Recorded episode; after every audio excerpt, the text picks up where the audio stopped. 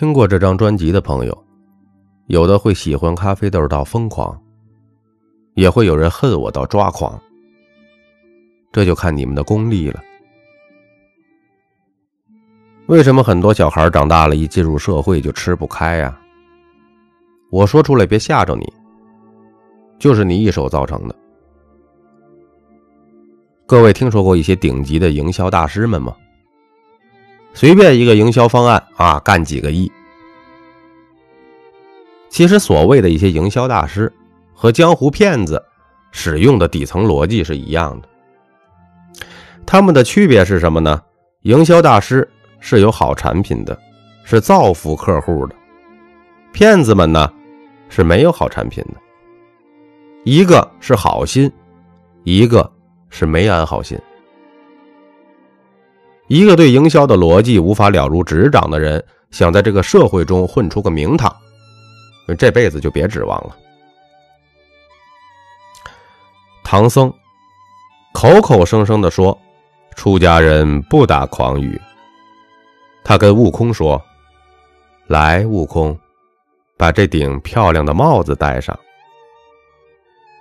孙悟空被唐僧念完紧箍咒之后说：“师傅，你玩我呀？”唐僧说：“为师也是为了你好啊。”说明什么？厉害的手段加上善良的心，你就是佛祖；厉害的手段加上狠毒的心，那就是坏蛋；没有手段加上善良的心，等于一个没用的人。很多父母教的孩子长大了。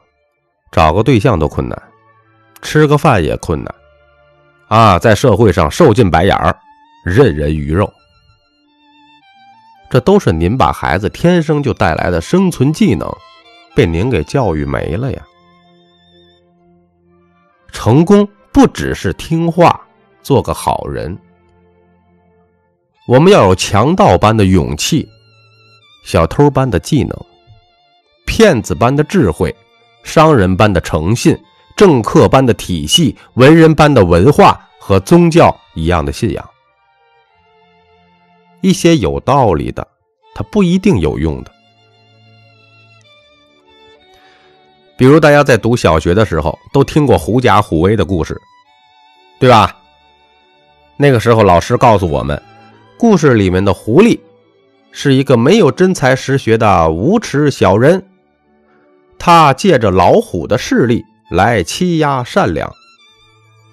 我跟你说哈，这明显就是老师欺负我们那时候太小，把这个故事解释的很有道理，但一点儿都不实用。从商场的角度，你必须反过来解释，那只狐狸才是真正的高手。商场中的最高境界就一个字。借，我给大家讲个真事儿，名字呢不方便透露。亿万富豪，他在二十多岁的时候搞了一个服装厂。他没有什么背景，刚开始没有订单，没有业绩，没有一个客户愿意搭理他，他就实在搞不下去了，就去找他一个好朋友的老爸。来帮忙，希望好朋友的老爸能够助他一臂之力。他朋友的老爸呀，在香港有一个很大的服装厂，在那个行业哈，无人不知，无人不晓。他跟朋友的老爸见面之后，说出了自己的困境。然后朋友的老爸问他：“你想我怎么帮你呀？是不是要借你钱啊？”他说：“不用。”那你是让让我入股，还是要我给你来点订单啊？或者是帮你介绍一些客户？他说不用。这个朋友的老爸直接听蒙圈了。然后呢，他接着说：“我不要借钱，也不要让你入股，我也不用你帮我介绍生意。”他说：“你只要借一张一百万的支票。”给我就可以了，而且我签字保证，不把这张支票兑现。这个朋友的父亲听完，思考了一下，恍然大悟，马上就说他聪明的不得了啊，说他前途无可限量，而且当场给他了一张不能兑现的支票，这不小菜一碟吗？后来，他再去见客户的时候，对于不相信他的客户，他就策略性的让客户们看到这张支票。那个年代一百万啊，这些客户一看到这张支票，就信任他了，来成交。所以啊，人人都以为他有后台撑腰，然后呢，在圈内一传十，十传百，他的生意火爆的不得了。符合规律的一些商业手段和策略，可以让一个人立于不败之地。他后来的公司上市了，迄今为止，他产品的销量都是业内的第一。我讲的这个故事，就是现实版的狐假虎威。一些有用的东西，不一定有道理的。很多老师啊、父母啊，就喜欢教教一些听上去很有道理的东西，一到社会上，一点用都没有。我们称这种叫做浪漫的废话。咖啡豆讲的东西一点都不好听，而且非常刺耳，可能更没什么道理，但是它真的有用。当年的刘备借荆州，啊，诸葛亮的什么空城计、草船借箭，司马懿呢倒好，借了曹魏的江山，都在告诉我们很多的价值。都是假的，因为价值都是包装出来的。不懂人性和商业，我们的孩子们根本打不赢社会中权力的游戏。那有朋友们，那应该怎么教孩子让他成长啊、成才呀？跟大家讲一个很矛盾的笑话：如果你教你的孩子要听话。如果他真的很听话，那他岂不是很听你的话呀？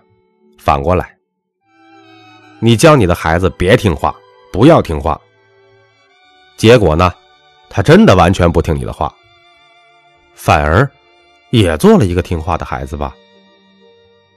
那么，到底这个孩子是听话还是不听话呢？绕懵了是吧？那很多父母辛辛苦苦打拼。啊，甚至打拼出了一些什么店铺、连锁店、大企业、大集团，总希望自己的孩子也能够接接班甚至呢超越自己。那做小孩的呢，是不是一定要听父母的话呢？我发现很多父母对孝道的理解实在是单纯。啊，他们认为听话的孩子就是孝顺，不听话的孩子就是不孝顺。这小孩啊，最容易被大人的人生观、价值观所影响。当家长和老师不断的要求小孩要听话，那这个小孩就会做一件事什么事听话，听话，再听话。这样的孩子在家里边听父母的话，在学校听老师的话，在外面听朋友的话，找个对象又听对象的话。工作以后又听老板的话，我请问一下，一个这么听别人话的人，他怎么可能会有独立思考的能力呢？人类之所以被称为万物之灵，是因为我们会思考，不是因为我们会听话。一个人叫你听话，他的意思就是叫你不要去思考。听话往往只能做一个好人，不过没有办法做一个优秀的人。父母，你叫孩子听话，你的潜意识就是告诉孩子，思考是很危险的啊，是会犯错的。所以很多小朋友从小到大，他就会听话，自己不会用脑子。反而那种不听话的小孩会独树一帜啊！为什么呀？因为他有属于自己的想法啊。中国上下几千年，我个人最喜欢的就是春秋和战国时期啊，那个时代大大小小几十个国家、一百多个国家打架，实在太精彩了。当然，我喜欢的原因哈，并不是因为打架，而是因为那个时代出现了各种思想。当时有孔子、老子、韩非子、墨子，这个子那个子。等一百多个思想流派，被称为百家争鸣。我们一直到现在都要向这些古人学习智慧。然后我们今天不断的教育孩子听话，就是让我们的思想去支配他们的大脑，让他们不再思考。当只有一种思想的时候，就没有创新和进步什么事儿了。国外也一样啊，在欧洲的历史上，有一个黑暗时期，差不多超过一千年都没有什么进步。为什么呀？就是因为天主教独揽大权，支配人民，搞得欧洲进入了单一的文化思想。啊，当时的天主教说，只要大家听话就行了。后来，哥白尼说地球不是宇宙的中心，结果被烧死了。还好，后来有了文艺复兴的开始，才让人们学会用大脑去思考。你像我们比较熟悉的米开朗基罗、伽利略、达芬奇、莎士比亚，都是在那个时期出现的。有一个科学家说。如果没有欧洲黑暗时期阻止社会进步的话，那我们去太空旅游，啊，月球、太空玩个自拍，发个朋友圈啊，shopping 啊，可能会提前几个世纪。咖啡豆有一个朋友，他是一位六十多岁、有些名气的画家，也属于教授级别吧。他呢是专门指导。学校美术老师的有一次啊，他在指导这个学校的美术老师。他说：“你们教孩子画画的时候，一定不能教孩子怎么画，你们得教他乱画。”他接着说：“哈，学标准的画画技能，最多只能成为普通画家。你只有乱画。”才能成为大师。咖啡豆本人当时听的也是直接懵逼呀。但是这个话是从一位六十多岁知名的画家嘴里面说出来的，啊，应该有他的道理呀。他都画了一辈子画了，对吧？后来我们才发现，很多知名的画家就是乱画开始的，才慢慢的画出了属于他自己的风格。就像很多老板把企业做起来，虽然他们也学了很多知识，看了很多课程，但最终呢，都是把知识转化成了自己的想法，把企业做好的。没有哪个老板是靠听别人话把企业做好的。能好好听话的，你也当不了老板，啊！即使你真当了老板，你也是个发不起工资的老板。所以，各位听众朋友们，在培养自己孩子的时候，不是教他如何听你的话，而是引导他学会独立思考的能力，要敢于让他犯错，并且犯了错之后，要为自己的思想后果承担责任。只有这样，才能累积经验和智慧。